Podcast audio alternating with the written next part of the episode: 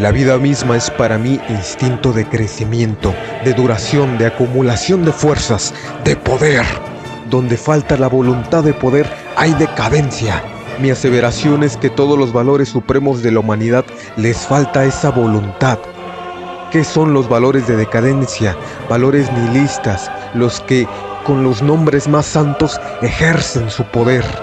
El más alto sentimiento de poder y de seguridad se expresa en aquello que posee gran estilo, el poder que no tiene ya en sí necesidad de ninguna prueba, que desdeña el agradar, que difícilmente da una respuesta, que no tiene testigos a su alrededor, que vive sin tener conciencia de que existen contradicciones contra él, el que reposa en sí mismo, fatalista, una ley entre leyes.